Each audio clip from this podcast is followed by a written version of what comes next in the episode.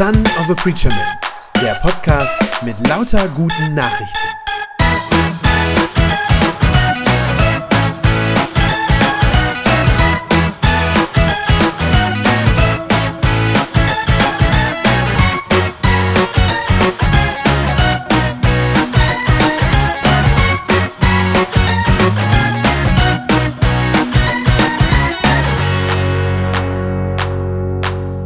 Ja, bedingt durch die Herbstferien gab es so ein bisschen Abstand jetzt. Vier Wochen ist das her, dass wir Jona 3 zusammen gelesen haben.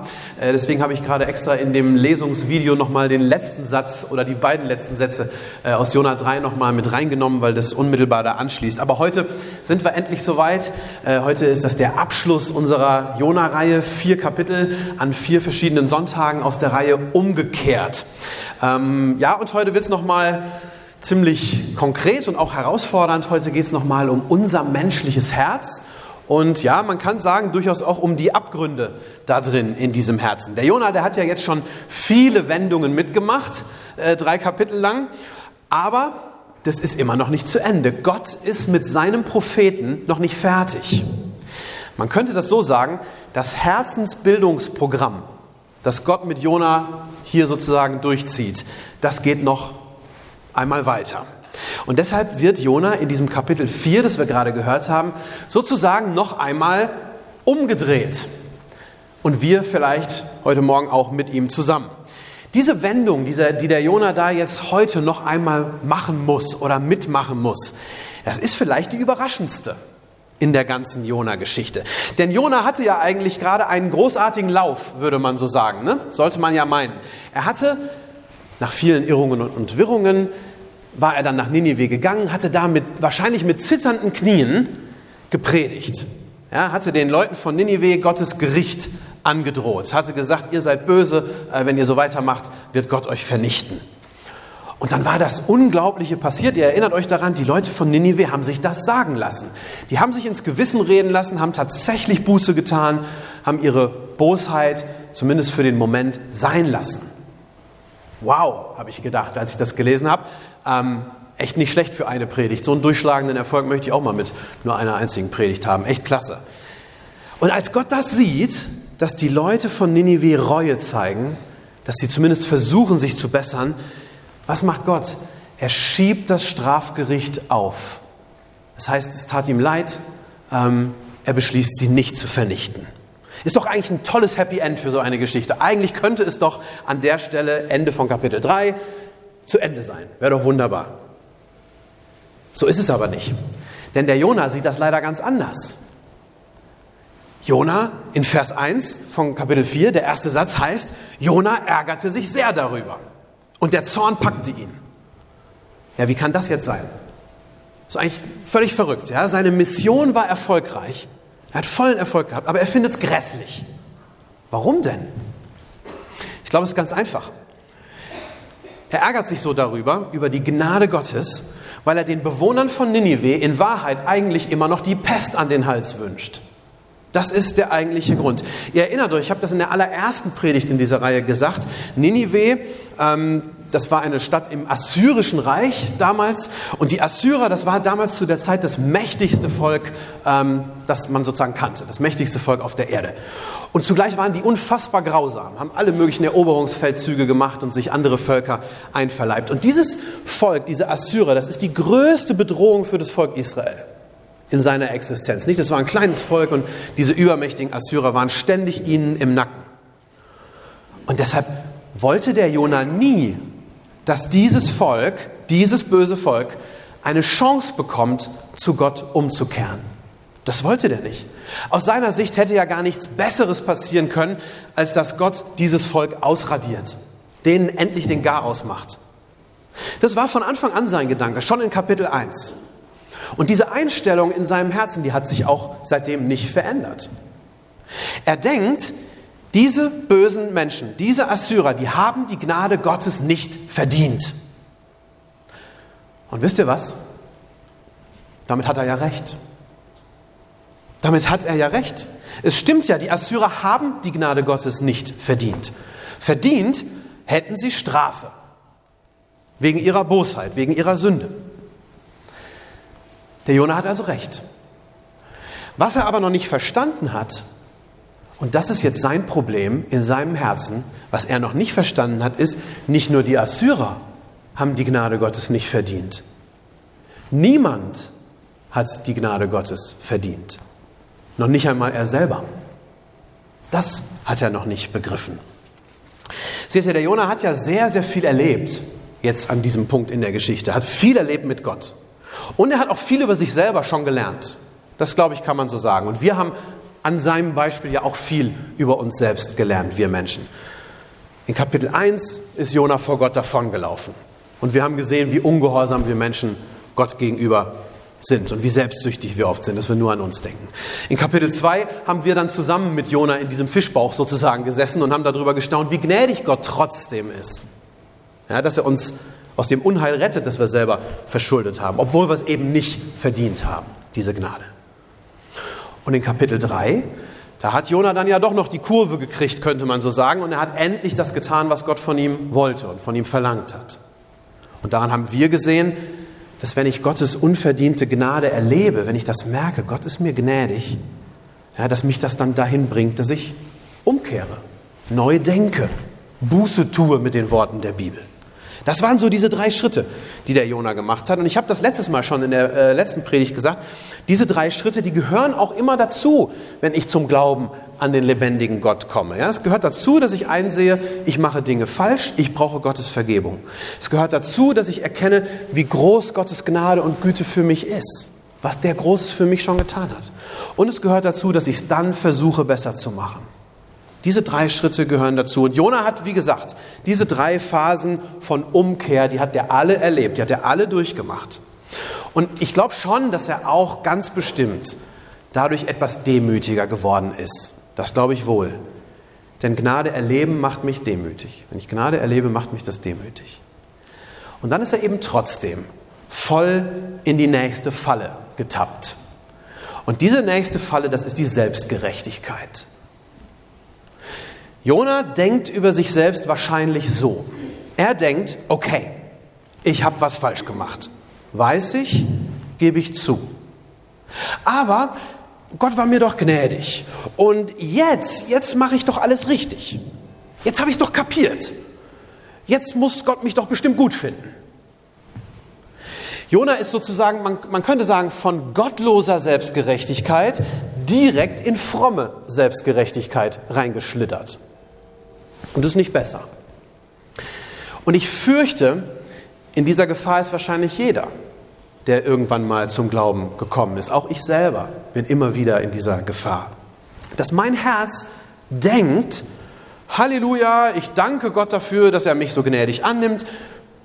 Aber Moment mal, dass Gott mich annimmt, das zeigt doch eigentlich auch, dass ich ein ganz schön guter Typ bin. So, in dieser Richtung. So tickt unser menschliches Herz. So selbstgerecht. Selbstgerechtigkeit, habe ich gelesen in der Vorbereitung für heute, ist unser Normalzustand, sozusagen unser Standardmodus. So sind wir. Frei nach dem Motto, also in Sachen Demut macht mir so schnell keiner was vor. Nicht? So. Wenn wir selbst Gnade erfahren, dann nehmen wir sie vielleicht gerne an, wenn unser Herz dazu schon bereit ist, schon demütig genug ist. Dann nehmen wir diese Gnade vielleicht an. Aber doch bitte nicht diese anderen Leute. Die doch bitte nicht. Die haben das doch nun wirklich nicht verdient. So denkt der Jonah. Und deshalb predigt er ja übrigens in Ninive auch nur Gottes Gericht. Nur Gericht. Ich weiß nicht, ob euch das aufgefallen ist.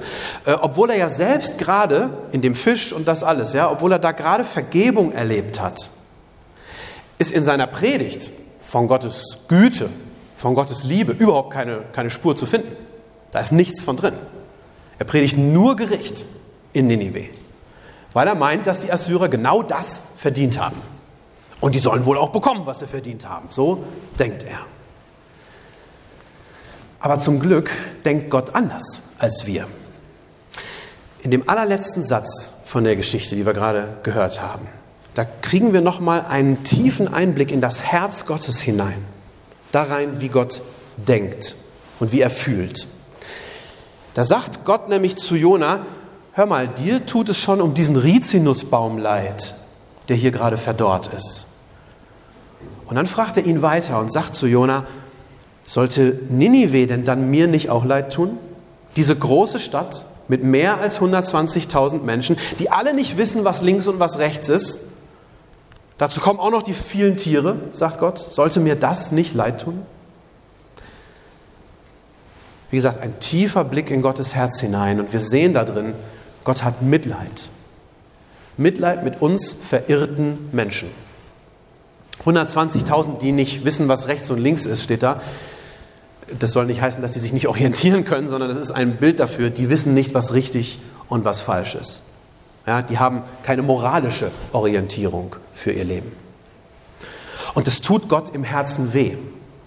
Es ist nicht das Erste, dass er Zorn empfindet und sie vernichten will, sondern es tut ihm offensichtlich im Herzen weh, dass wir so ahnungslos, so verloren und deshalb oft so böse sind.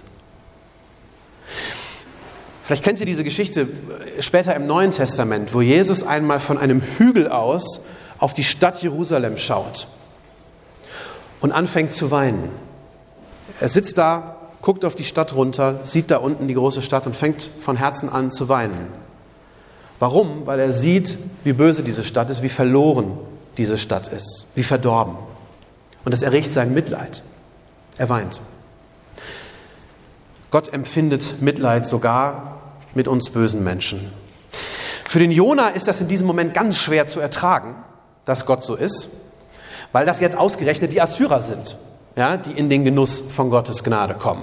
Und er hätte das viel lieber, dass die für ihre bösen Taten bezahlen müssen. Deshalb empört er sich über Gottes Gnade. Ist eigentlich verrückt, nicht? Aber er empört sich über Gottes Gnade. Er wirft Gott vor, dass er zu gnädig ist. Er sagt, Vers 2 ist das, ach Herr, genau das habe ich mir ja schon gedacht, als ich noch zu Hause war. Deshalb wollte ich da ja nicht hingehen. Nicht? Deshalb wollte ich nach Tarschisch fliehen, sagt er. Ich wusste, du bist reich an Gnade und Barmherzigkeit, unendlich geduldig und voller Güte. Du bist ein Gott, dem das Unheil leid tut. Das findet er ätzend. Jona wirft Gott vor, viel zu nachsichtig zu sein, viel zu lieb zu sein. Und er begreift dabei nicht, dass das ja die gleiche Liebe Gottes war, die auch ihn gerettet hat, die ihn selber gerettet hat. Auch heute noch denken viele Menschen, Gott vergibt immer einfach so, einfach alles. Ja, dass der sozusagen immer nur lieb ist. Das ist so nicht richtig, wenn wir in die Bibel schauen. Das stimmt nicht. Gott ist nicht einfach nur der liebe Gott, in Anführungszeichen. Ja, in der Bibel wird sehr deutlich, wenn man die Bibel von vorne bis hinten liest, wird sehr deutlich, dass Gott den Sünder von Herzen liebt, aber die Sünde hasst. Ja, Gott kann das unterscheiden. Er tut es beides aus vollem Herzen, dass er uns liebt und das Böse trotzdem hasst. Das liegt an seinem Charakter, an seinem Wesen. Denn Gott ist zugleich ganz gerecht und ganz liebend. Bei ihm ist das gerade kein Widerspruch. Bei ihm ist das kein Widerspruch. Beides, Liebe und Gerechtigkeit, sind beide zu 100 Prozent Teil seines göttlichen Wesens. Für uns ist das oft schwer zusammenzudenken. Äh, ich kann das so richtig erst zusammendenken, seit ich Kinder habe. Dass äh, Liebe und manchmal auch Zorn über falsche Taten, dass das nicht unbedingt ein Widerspruch sein muss. Also meine Kinder helfen mir dabei, das zu begreifen. Ähm, für uns ist es trotzdem oft schwer, diese beiden Dinge zusammenzudenken. Wir denken, Gott ist entweder ganz gerecht, dann muss er wohl streng sein. Ne? hart, unbarmherzig, muss er uns bestrafen. Das ist so dieser unbarmherzige Henker-Gott sozusagen, den manche Leute wirklich im Kopf haben. Oder wir denken, Gott ist liebend, sozusagen immer lieb, ja, vergibt, kehrt unsere Sünde so unter den Teppich. Ja, das ist dieser liebe, gütige Opa-Gott. Das ist auch eine Karikatur, den manche Leute vor Augen haben. Aber es stimmt eben weder noch. Gott ist weder noch. Gott will, dass seine Schöpfung vollkommen erfüllt ist von Liebe und Gerechtigkeit. Beides. Das entspricht ihm, seinem Wesen. Das war von Anfang an das, was er wollte für seine Welt. Und wir sind diejenigen, die ihn dabei in eine Zwickmühle bringen. Ja? Um das Böse auszumerzen, müsste er eigentlich uns loswerden. Aber das will er nicht, weil er uns liebt. Und darum passieren immer wieder so Sachen, wie wir das hier in der Geschichte sehen. Schon im Alten Testament ist das so, dass Gott das Gericht und die Strafe für menschliche Sünde immer wieder aufschiebt. Ja, nicht komplett aussetzt, aber oft aufschiebt, neue Chancen gibt. nochmal mit Menschen von vorne anfängt. Aber das ist immer und immer wieder, ist das erstmal nur ein Aufschub, wenn das im Alten Testament passiert. Dann ist das ein Aufschub. Um dieses Problem oder diese Zwickmühle sozusagen ein für alle Mal endgültig aus der Welt zu schaffen, dafür ist dann Jesus gekommen. Als Jesus am Kreuz gestorben ist, da hat er nämlich diese beiden Dinge ganz und voll erfüllt. Ja, Gottes Liebe und Gottes Gerechtigkeit. Jesus hat nicht einfach die Sünde so mit einem Schwamm drüber zur Seite geschoben, das nicht, sondern er hat den Preis für sie gezahlt.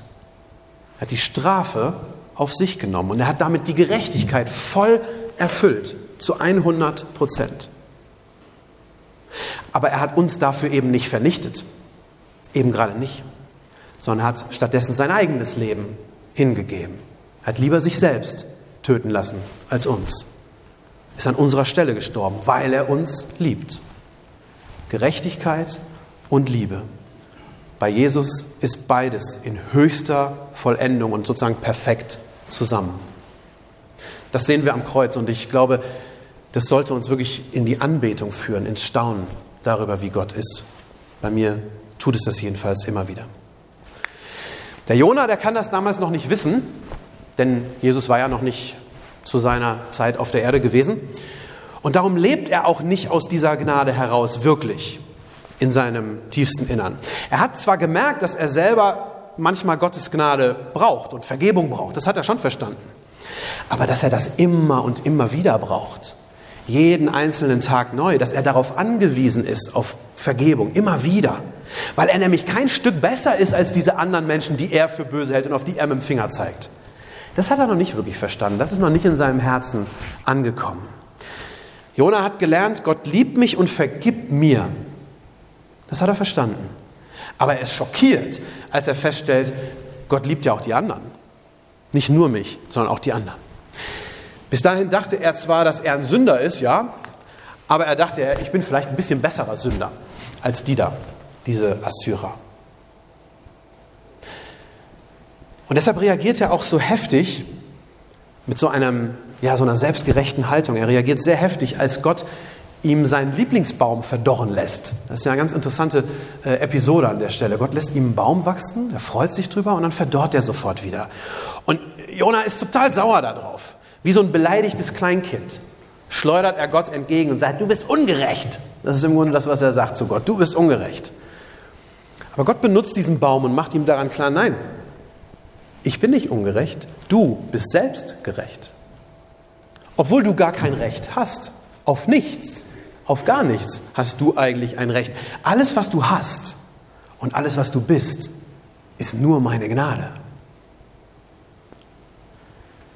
glaube, aus dieser Gnade heraus leben, wirklich leben, kann ich nur, wenn ich das verinnerlicht habe, diesen Gedanken. Ich verdiene gar nichts, gar nichts. Aber Gott schenkt mir trotzdem alles. Das ist es am Ende. Wenn mein Herz das versteht, ich glaube, dann macht mich das zugleich, und das ist was, was wir selten zusammenkriegen, es macht mich zugleich demütig und selbstsicher. Ja, nicht selbstgerecht, das wäre falsch, aber selbstsicher. Wenn ich diese Gnade kenne von Gott, werde ich demütig und gleichzeitig selbstsicher, weil ich spüre, wie sehr mich Gott liebt. Und das löst dann eine ganz tiefe Freude in mir aus. Und dann will ich, dass das auch andere Menschen erleben, dass davon auch andere erfahren.